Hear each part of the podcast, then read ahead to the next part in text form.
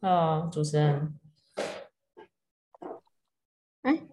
主持人是我吗？我我不是主持人那个。Hello，Hello，Hello，各位线上线上的听众朋友，大家好，欢迎来到失控的声音频道。那最近呢，在假日有时候会跟小孩一起看一部电影，选一部剧。可是因为是跟小孩一起看，所以我觉得，嗯，整个可选择性其实还蛮局限的。真的，对，但是我不知道两位是不是有比较多的时间，你可以自己看你想要的东西。因为我觉得从很多年前开始，尤其是宣喜哈，三个人当中比起来，尤其是宣喜，很长有追剧的时间，对而且很 对我真的需要的我要，平反一下，excuse me，有你追剧的量远远超越我们。对根本没时间看剧啊。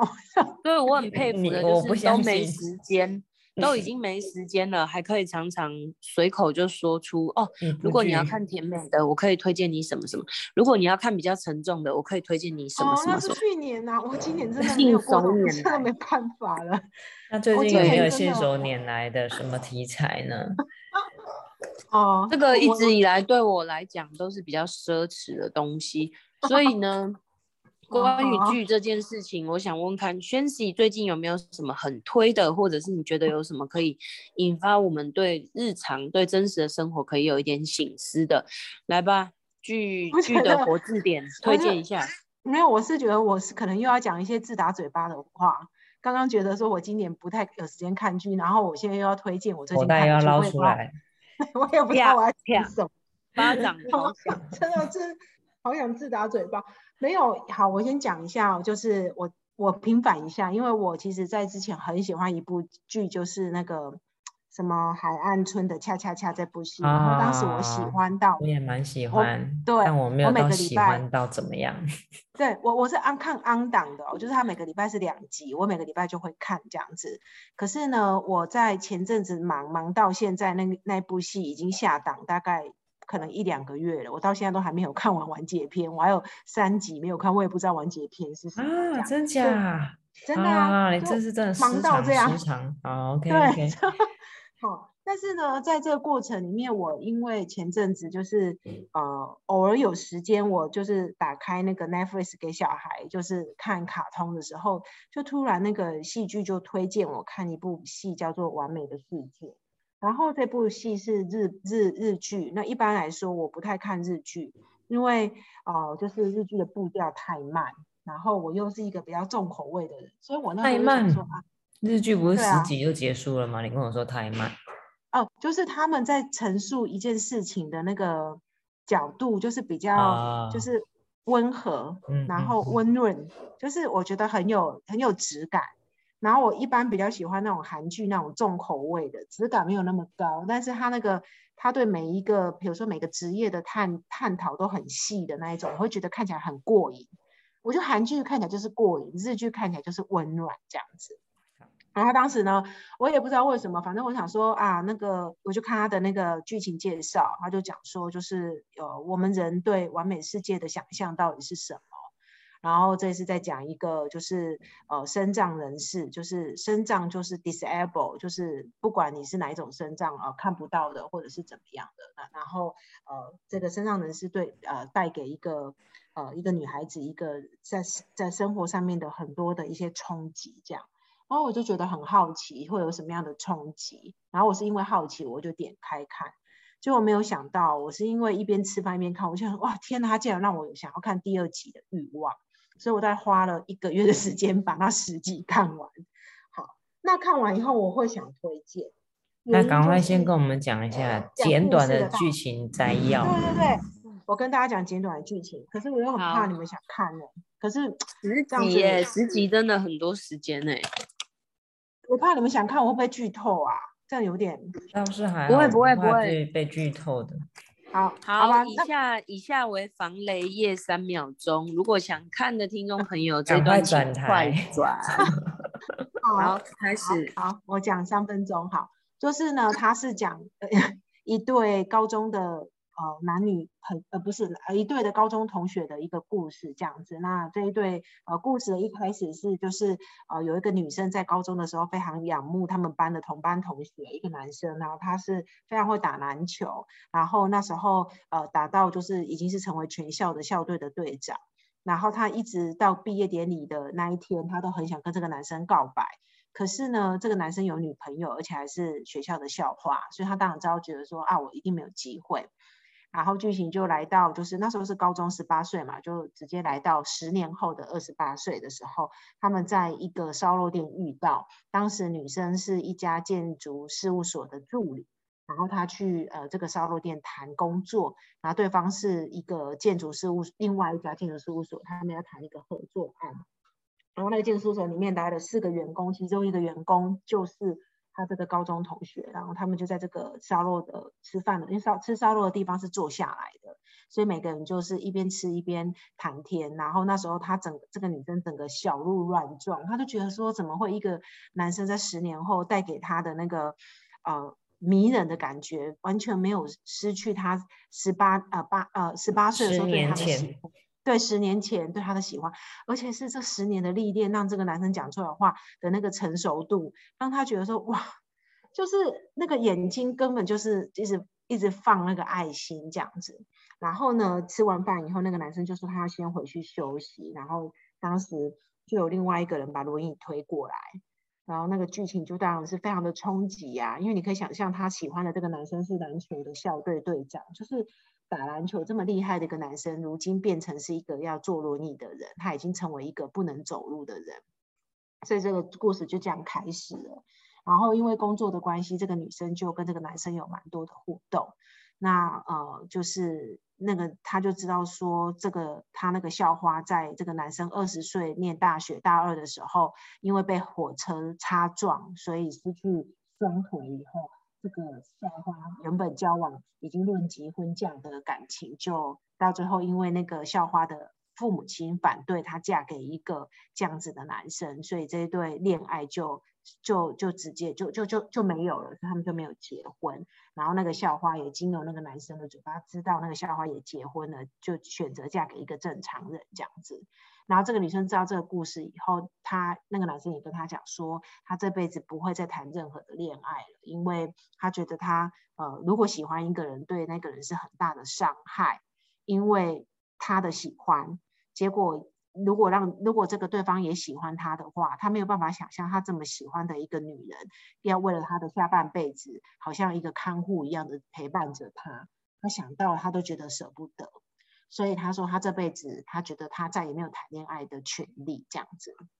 那这个暗恋他这个女生听到这样的故事以后，完全没有打打退堂鼓，还非更加的喜欢他，就是就觉得说这个男生就是呃非常的呃就是就是很为别人着想，然后也就是呃他在工作上的表现也非常的，因为那个男生在建筑当时。在毕业典礼的那个毕业册上面，他就写说他的未来的梦想就是当建筑师。然后当时那个女生知道这个男生已经当上一就是一级就是甲级的建筑师的时候，她非常的震撼，因为那个女生的梦想也是想要当建筑相关的工作，可是她却连丙级都没有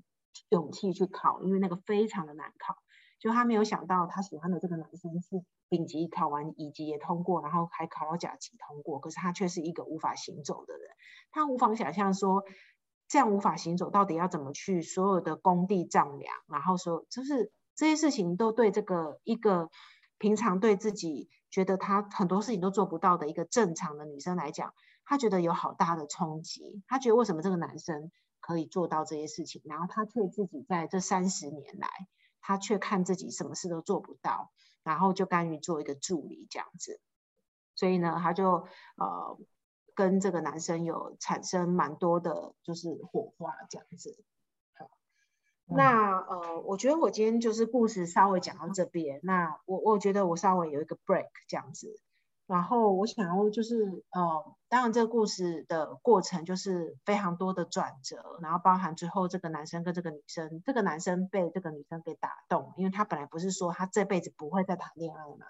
可是这个女生就是抱着就是我就是爱你的心态的，也对这个男生表白，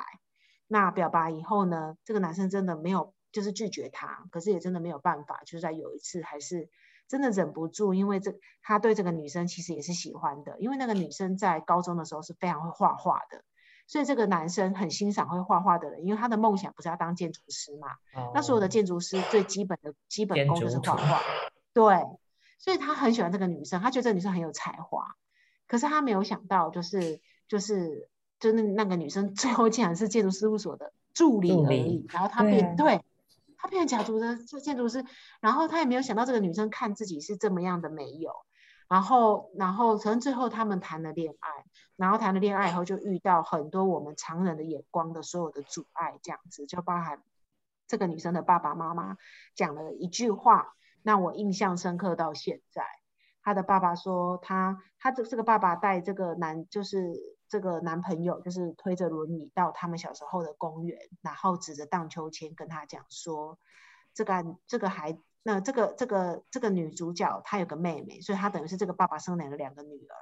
他就跟她说：“我这对孩子，就在我上下班有空的时候，我最大的喜喜乐就是来这个公园帮小孩推荡秋千。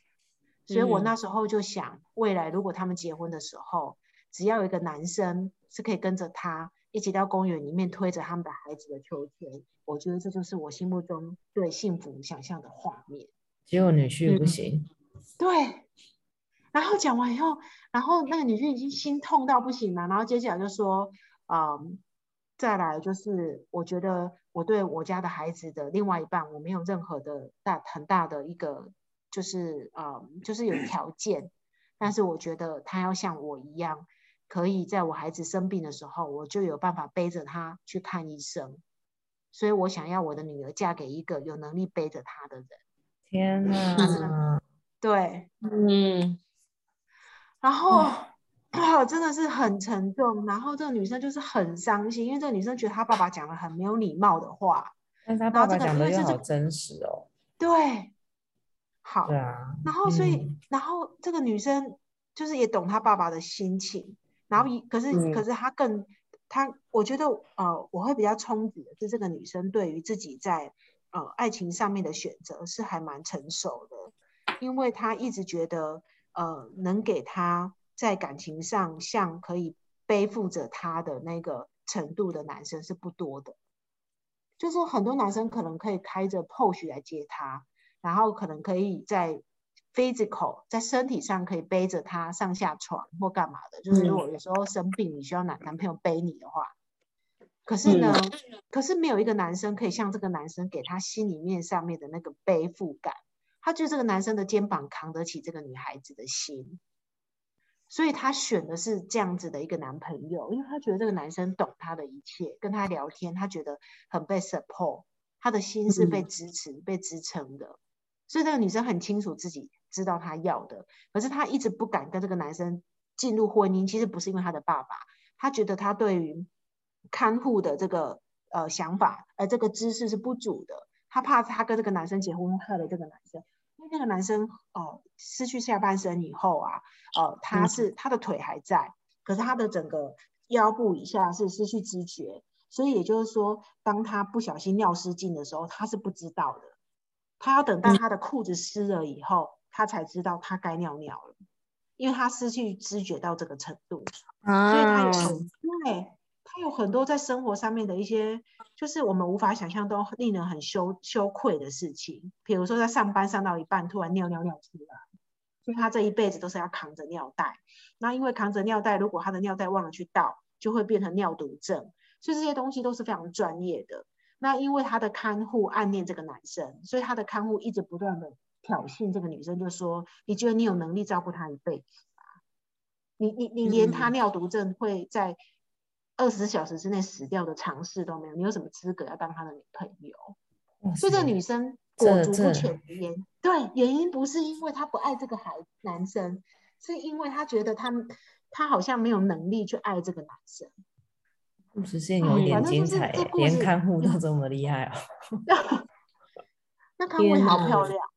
对，康威很漂亮，所以 我觉得故事就讲到这边啦。这什么结论啊？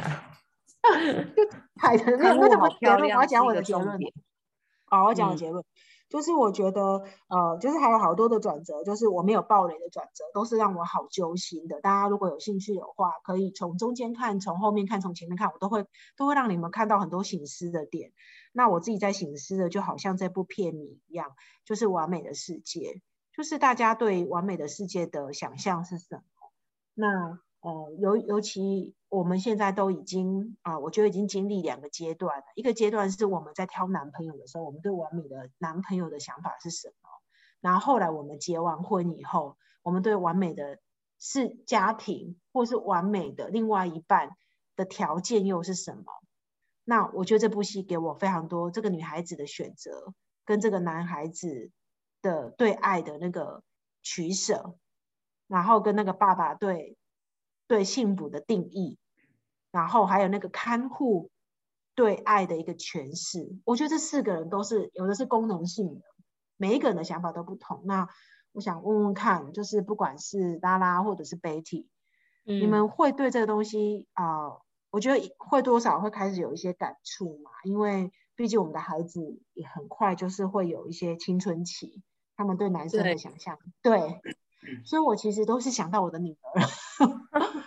我心好揪哦。我一直在想，我女儿如果挑中这个男主角，我要怎么想？我要我我要怎么看呢？真的，我是很真心在想的。那我就故事就分享到这边。那不知道大就是你们可不可以分享你们对完美的家庭的想象，或者是各方面？我觉得都可以的。对啊，嗯嗯，我我先起个头好了，就是我我觉得。其实孩子在选择对象的时候，我觉得我自己也有一种想象，就是像我看到小孩的同学，就是某个可能外表条件很优，然后人格特质又很赞的，我心里就想说，你怎么不去喜欢这个啊？你怎么喜欢了一个阿萨布鲁的？就是会有，就是会有这种感觉。所以我觉得，如果对以我眼前还没有经过很深入的思索。去融入到这部这部片的话，我会觉得那个女主角遇到的情况我一定不能接受。可是其实我觉得，实际上去回过头来思考自己那个内在跟外在条件的选择，就是嗯，我们自己好了，大人自己你在面对一个对象。聚焦在内在条件跟聚焦在外在的那些条件的的两难情境的时候，我觉得如果你自己的答案是什么，可能你会放在孩子的身上的答案就会比较倾向是什么了。我现在还没有，对我现在还没有办法有很完整的答案。可是我觉得这个 Betty 讲起来会比较无感，因为你两个都是儿子。哎，我才要讲哎，你怎么这么了解我？我说可能我两个都是男的，再来是我两个男的都还幼稚到。他我他们根本没有让我察觉出他们对异性有什么兴趣的端倪，你懂吗？所以我对他们未来会选择的另一半实在无从想象。就是我我自己都觉得他们两个好幼稚哦，他们能长出怎样吸引异性的样子，我都还想象不太到。年纪太小了，很 正常。对对啊。可是好，那那我回过头来问一下玄熙，你一直在想到把它扣在自己的小孩、自己的女儿的身上，你有什么？想着想着，越来越明确的答案吗？有啊，就是真的。如果是我自己的话，如果是我自己的话，我其实还蛮明确的，我会选择跟女主角一样的，就是我可以，我我我选择心可以承接我的男生，而不是在外表承接我的。他不是外表哦，他是功能。对，可能基本的生活都有一点问题。对对对，他其实不是外表，但是。但是就是没有我的外表就是外在啦，就是说外在的条件哦，比如说他不能开车，对，他不能开车，然后呃，他不能陪你逛，嗯，其实他是可以陪女主角逛街的，因为他呃经过很多的复健，所以他是呃用轮椅是可以打篮球的，所以其实生长者我也是在那部戏里面认识好多的呃一些尝试。就是他们可以，就是有那个生长者的篮篮球队、羽球队，各方面都有。那呃，我自己在选的原因，是因为我觉得我已经啊，就是四十一岁，所以呃，就是我我我我觉得我自己在看待，如果是以爱情来看的话，或者是说一个一起到老的人的话，我觉得我会选择是在心上面是可以一直就是互相支持的，然后聊天起来是有感觉的，然后大过于在就是功能性，因为呃在功能的部分的话，就是只要我觉得两两个人是想清楚是有解决方案的话，我觉得都还好。像也是，比如说家里，嗯，就是比如说家里的家里其实做成无无障碍的房子，所以这个男生可以一切自理。目前那个就是呃，因为那部戏就讲了无障碍的房子的设计嘛，因为他是一个建筑设计师，所以他们探讨很多无障碍的一些很可笑的设计，也探讨了很多很有智慧的设计，我也学到蛮多的。嗯，那对对对，但是我觉得这些都是可以克服，但是我觉得最难的地方是。呃，可能如果是，我觉得讲到那边是有点太太多了啦。但是其实这个男生没有生育能力哦，好，因为他下半身不能动嘛。嗯嗯。所以这是我会觉得，今天如果我的女儿选择这样子的男生的话，我会希望她想清楚的。因为如果你自己是想要有就是后代的话，嗯，那这个我觉得就会变成是呃很现实的问题，因为这已经不是你家里请看护或者是。啊，所有的状态都可以，因为这个男生其实上班能力各方面都是比这个女生强的，是没有问题。那就是在健康上要比较费心，所以是有可能是需要，就是要要女女主角是需要去上那个就是健康的课程，去去增加知识，这有办法改变。但是我觉得就生育的部分可能要想清楚吧。嗯，我我自己是这样啊，但我的小孩我没有办法。我我可能还是你讲到你讲到这个的时候，我联想到一个人，你知道吗？然后这联想到这个人，我觉得让我归纳了一个结论，就是我想到的人是以武扬匡。哎，但是 对，我现在 想到他观感不太好。我想提一下，就是说，在我们很小年纪很轻的时候，其实是很觉得这个人是非常的优，所以那时候知道有女孩子会嫁给他，你也会觉得说。对啊，很好啊，因为他其实是一个精神上可以为人带来很大力量什么什么的。没错。那到后来看到他的这个负面的新闻的时候，我们会觉得很震惊嘛，而且真的是负面的有一点离谱。可是我想要讲的是说，他不会是突然一气之间一百八十度转变了一个人，他一定在。还没成名走红之前，其实就有某一些蛛丝马迹，可以知道这个人他并不如我们所认识的真的的那么那么美好，那么有智慧。所以说到头来，女孩子就是我的我的女儿，到底是要选内在，或者是外在，或者是呃，就是我我们到底要不要担心什么？要不要担心什么？我倒觉得回过头来，我更期待是。还有选择的智慧，对我觉得那个智慧才是更重要的。就是这个人，他不管内在条件、外在条件好或不好，但我希望他有一双可以洞悉这个人真正灵魂的那个能力。没错，就是不论内外在，但他可以去很清楚的洞悉跟察觉，说这个人他可以跟我在一起一辈子。那中间如果有磨合或什么的，我知道这个人他是有能力。或者是有这个力量跟我一起成长前进，然后不会偏掉，不会走中的，我觉得这胜过最初第一步。这个到底要选内还是外？真的，我觉得那个对我觉得那个智慧其实是更重要的。可是那个那个需要磨，就是多谈几场恋爱磨练出来耶。因为呃，没有没有哦，我觉得不一定。因为我觉得一个人的灵魂，或是一个人的某一些生活的本质，就是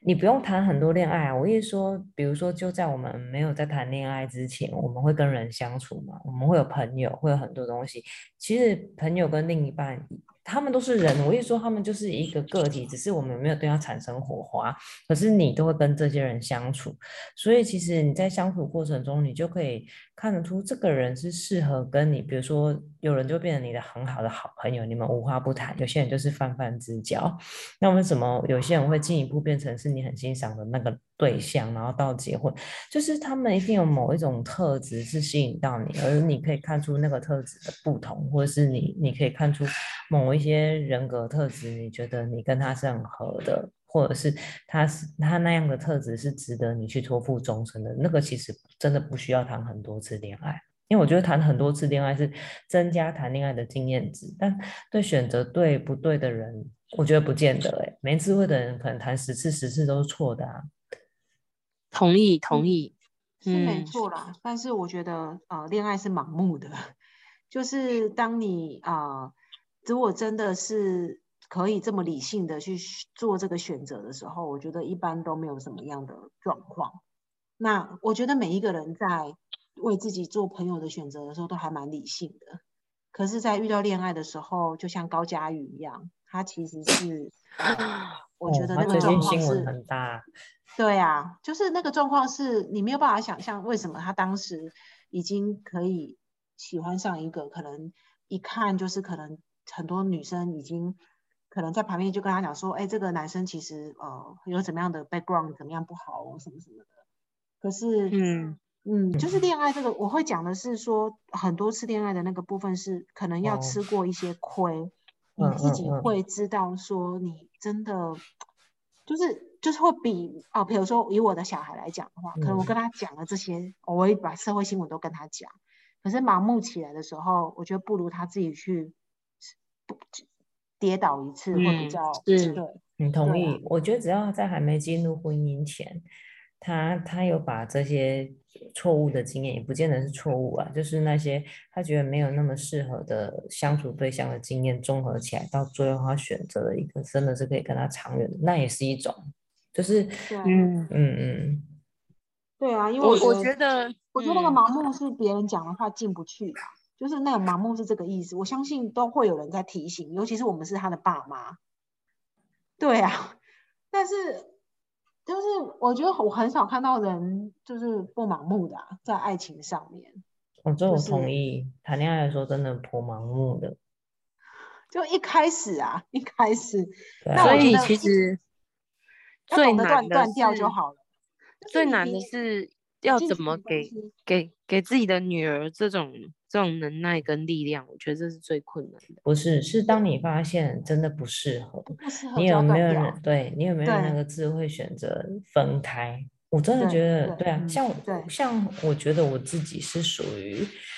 呃，比如说这个人，我可能觉得没有那么适合，但是因为你们中间没有出现太大的问题的时候，我会选择继续的那种人哎。就是我都觉得，他也没有对我不好啊，那我这样子说不要就不要，我是不是有点没道义，或者是有点怎么样？我有可能就因为这样被自己绑架了，然后就维持那样，我觉得不是那么适合的关系很久。你有可能最后还是会说，可是你投入的时间成本会变得很长，应该这样讲。等一下，有有杂音是不是？我家我家，应该是兔子吧？兔子在挖地是不是？人夫在刷洗哦哦，好，我以为是小兔子。这是一个深夜很感人的故事，就是这个时候太太在录 podcast 的丈夫在旁边刷地，所以嗯，其实从这件 事情，我想做一个结论，就是我想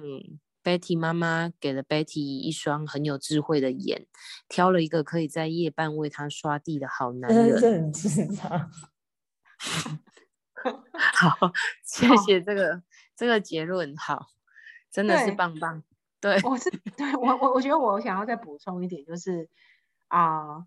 就是就是以小孩来讲的话，他哦，就一开始我们投入可能都是很盲目的。那刚像刚刚 Betty 举那个例子，我想要回应他那个例子，就是说，如果今天只是呃很正常的，就是对方也没有什么不好。然后就是也没有对他不好，然后这样持续下去，我觉得这这个都是很温和的状态。这个有一种严重的状态，就是呃对方会对他情绪勒索，所以导致他不知道该离开。那这个过程就会越拖越下去。这个才是真的是，我觉得这个恋爱的东西是需要得到这些，我不能说是教训，就是这些 lesson 这些课题，要不然就是。不知道什么叫做被勒索，就说对啊，就是可能这男生就很会讲话啊，就是用情绪来，嗯，对啊，他没有对你不好啊，可是他用情绪来勒住你啊，嗯，那对，那我我觉得就是，哎，呃，时间快到了，就是后回到这部片这部片好了，就是这部片里面让我觉得最。呃最感人，然后也让我知为什么会这样子花了一一个月的时间这样有空，因为它一一一集才四十分钟，我也不知道为什么会看这么久。啊，你真的很忙，我们这次验证四十分钟而已，然后才十集哦。我就是，可是又会让我看的这么津津有味，就是他每一集都有让我很震撼的地方。然后他们两个彼此都不情绪勒索，然后彼此都是在每一次的，比如说分手，然后在最后遇到的一些生活的状态里面，然后慢慢的去理清自己对爱情的一些需要，还有对生活的一些想象。还有对生活的一些真正的觉得他需要什么？会虐吗？什么？嗯，说这部剧会虐吗？不会诶。哦，那蛮不会啊，因为最严重的事情在一开始就发生了啊。对啊，那那那嗯，就是我觉得就是没有情绪勒索的一部片，然后可以这样子让我有心思这么多，就是因为他他在谈的东西都是很有生命的分量的。那我我我自己对于现在哇这么有生命分量的东西，我我觉得真的是让我想的蛮多的。那 我就我忘记我要做什么结论了，我突然闪神掉了。但是 anyway 就是啊，就是我觉得对完美的世界啊，真的是啊。可以很值得想一想的。然后啊，我想到我刚刚讲的结论啊，就是我觉得不管是什么样的状态啊，对孩子或者是对自己，呃，我觉得谈恋爱是一个认识自己很重要的一个历程。那不管做什么事情，不管是工，对对对，所以啊，我在讲的是想要讲讲的是说啊，我觉得你有没有认识你自己？你需要什么吗？那我希望孩子未来也是知道他自己很知道他为什么要做这样的选择。那很清楚对方的特质，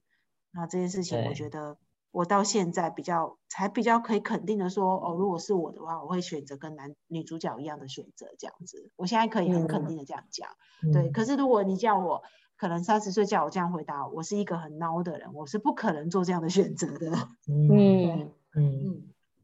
好有智慧哦，啊，主持人，